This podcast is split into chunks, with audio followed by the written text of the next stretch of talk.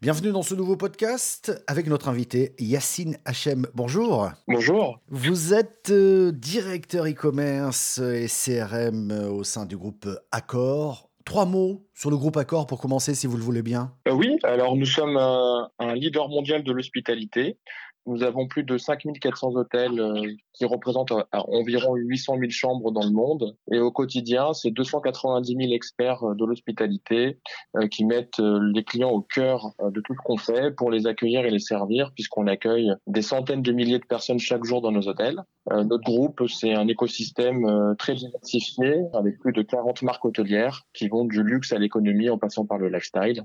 Et Accor, c'est également 10 000 restaurants et bars qui servent plus de 200 millions de repas chaque année, 18 500 salles de réunion et plus de 600 spas et 1000 euh, hôtels équipés de salles de sport. Pardon, mais quand je vous écoute, vous avez utilisé le terme d'hospitalité, qui est beaucoup plus doux qu'hôtellerie. non, non, mais attendez, je vais plus loin dans ma réflexion, pardon. Euh, est-ce que ça traduit finalement ce changement qui a été obligatoire, si j'ose dire, après de longues années de confinement, est-ce que la tendance est différente? Est-ce que l'approche client est différente? Qu'est-ce qui a changé? Évidemment, hospitalité est, je pense, le bon mot euh, pour euh, incarner ce qu'on est, euh, c'est-à-dire des, des, personnes qui accueillons et servons des clients. les clients peuvent être des voyageurs et puis des personnes qui vivent à côté de nos hôtels. Et c'est probablement ça qui a aussi changé, c'est justement la, typologie de clientèle à laquelle on s'adresse. Euh, on s'adresse pas uniquement à des personnes qui viennent dans les hôtels pour dormir, mais on s'adresse euh, également à des personnes qui viennent dans nos hôtels pour vivre des expériences. Et ces personnes-là peuvent être évidemment des voyageurs, mais également une clientèle locale. Pour répondre à votre question sur euh, la crise, 2022, ça a été une très belle année pour le tourisme. Euh, les voyages de loisirs et domestiques ont dépassé les niveaux d'avant-crise, donc euh, les niveaux de 2019, et les voyages internationaux auront pris. Donc en fait, 2022, euh, pour le tourisme en général et pour Accor en particulier, c'est une année formidable. Donc nous, on est ravis de cette année et on est très optimiste pour 2023, euh, puisque le rebond euh, reflète clairement une solide reprise au-dessus des niveaux de, de la crise. on est en hausse sur tous les indicateurs clés de notre industrie dans toutes les régions. Et pour 2023, on sait que euh, le rebond va continuer et que le, euh, le, voyage international va continuer à repartir puisque notamment la Chine a réouvert. Et euh, comme vous l'avez dit, ce qui, je pense que la crise a été un catalyseur qui nous a permis de voir que le, l'hôtellerie a profondément changé au cours des dix dernières années. Et si on prend euh, l'exemple d'Accor, nous, on a un écosystème unique qui est composé de marques leaders, de services et de solutions à forte valeur ajoutée et d'une puissante plateforme de fidélisation qu'on appelle All, Accor La Vie cet écosystème nous permet de réinventer en permanence des expériences et des services personnalisés pour nos clients. Et c'est pour ça que chez Accor, nous, on parle d'augmented hospitality ou, d'hospitalité augmentée, c'est-à-dire que euh, nos hôtels ne sont pas des lieux où on vient simplement dormir, ce sont des destinations en soi où on peut voyager, travailler, se divertir, prendre soin de soi. Et il s'adresse donc autant aux voyageurs qu'aux personnes vivant à proximité de nos hôtels. Et c'est peut-être ça qui a le plus changé. Ouais, alors vous avez répondu à ma prochaine question, parce que je me suis dit, est-ce qu'il y a une, une émergence d'un nouveau type de demande chez vous? Et là, vous venez d'y répondre visiblement, vos hôtels, c'est pas uniquement pour aller dormir, pour faire simple.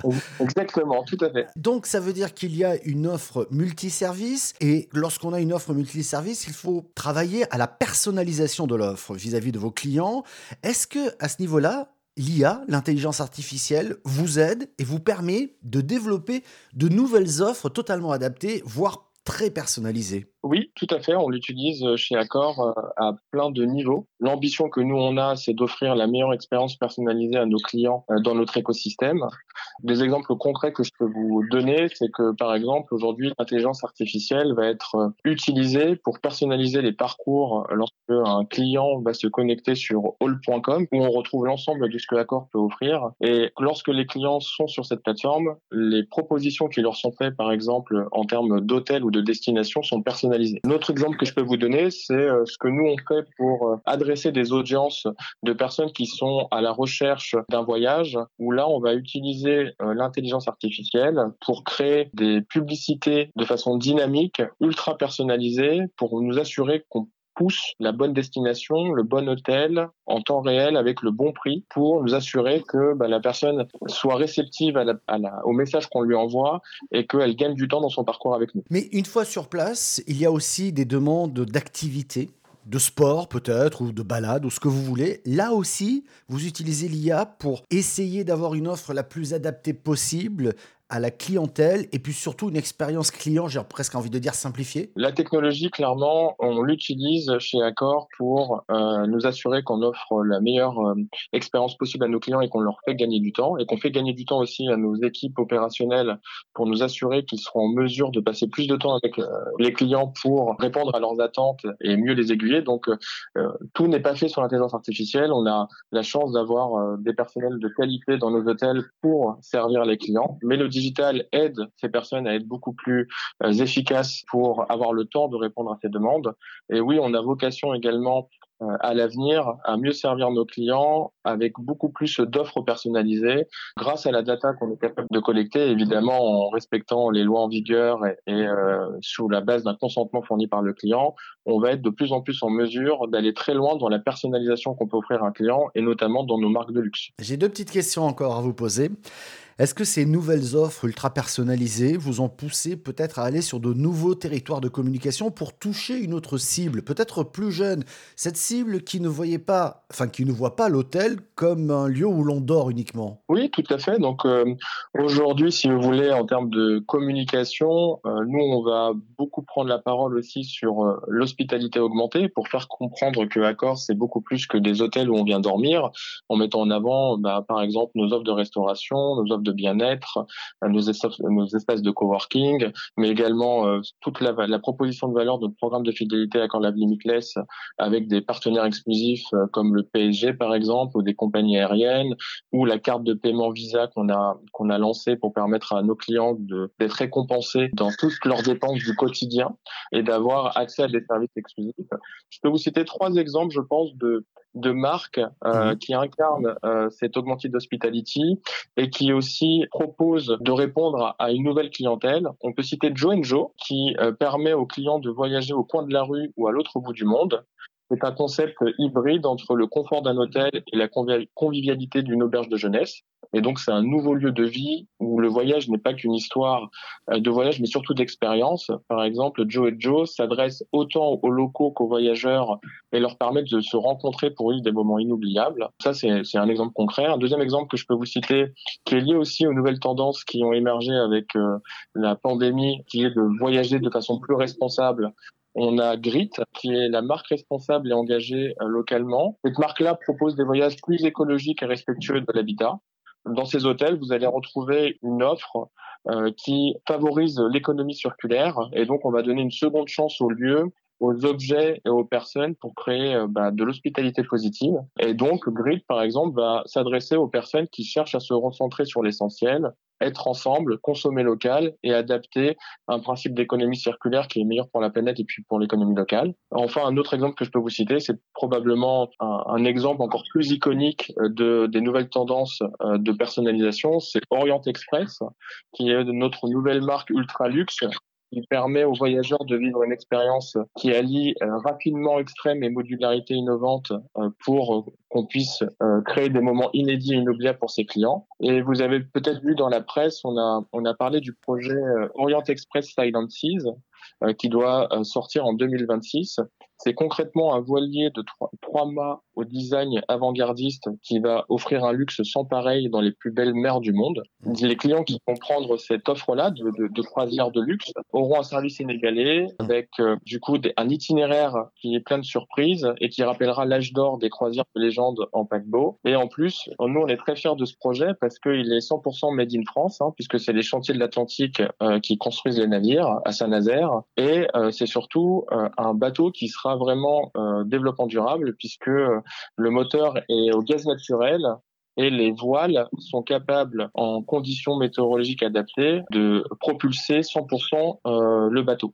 Ah, c'est génial. Ça veut dire que c'est un, un, paquebot de croisière où on va utiliser les voiles. Oui, tout à fait. Et donc, euh, c'est vraiment pour montrer qu'il y a des nouvelles tendances auxquelles nous, on croit beaucoup, où là, il y a l'ultra-luxe, dans cette clientèle qui veut des services exclusifs, mais qui est aussi ouverte euh, à l'impact sur la planète. Ben, clairement, on est la première entreprise au monde à avoir fait un, un projet de ce type-là, où on allie le luxe, tout ce qui est croisière, mais en prenant en compte euh, évidemment euh, l'impact pour la planète.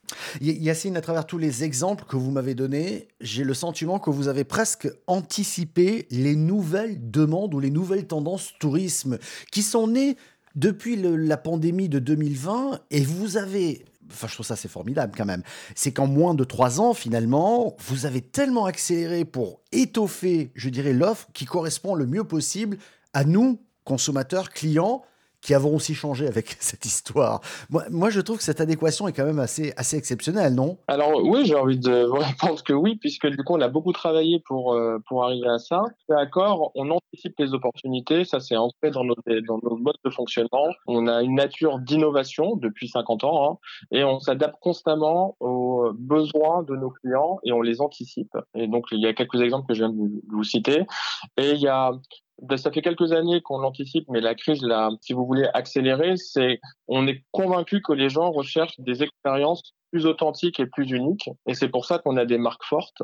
Et c'est pour ça qu'on a notre stratégie autour de l'hospitalité augmentée qui vise à créer des expériences uniques et inspirantes aux quatre coins du monde. Euh, parce que euh, on sait que que ce soit pour voyager, travailler, se divertir, le consommateur d'aujourd'hui est plus exigeant et il a beaucoup plus d'attentes. Et c'est pour ça que nous, on s'efforce avec nos 290 000 collaborateurs dans le monde de répondre à ce besoin-là et d'innover constamment avec de nouvelles euh, marques, de nouveaux concepts et euh, avec un fil rouge euh, qui est notre programme de fidélité lifestyle Accord Live Limitless. Hmm. Et une dose de technologie pour pouvoir personnaliser le plus possible vos offres en fonction des demandes des clients ou des demandes ou d'anticiper du moins les demandes de vos clients. Et je trouve ça, je trouve ça, je trouve ça c'est assez remarquable. Merci beaucoup Yacine d'avoir répondu à nos questions. Je vous en prie.